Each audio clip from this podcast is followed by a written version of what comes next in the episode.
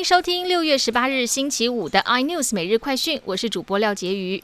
中央流行疫情指挥中心今天公布，国内新增一百八十七例本土病例，二十一例死亡。以单日新增病例来看，已经是连续六天低于两百例。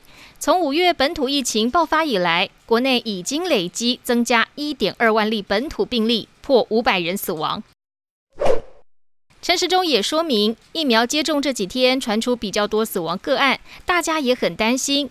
以七十五岁以上接种疫苗通报死亡个案的情况来看，南韩死亡比率是每万人一点四二，台湾是零点八七，并没有和国外有太多的差距。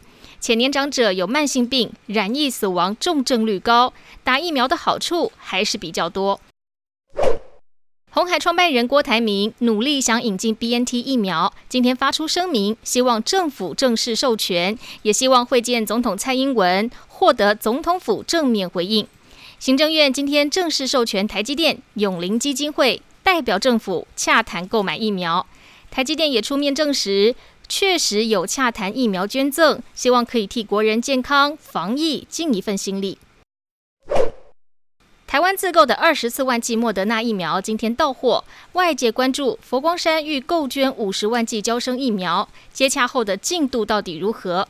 国际佛光会中华总会长赵怡表示，目前情势不明朗，他们也盼望有好消息，还在等待时钟先生的答案。重申五十万剂疫苗善款准备好了，这份心意希望尽快实现。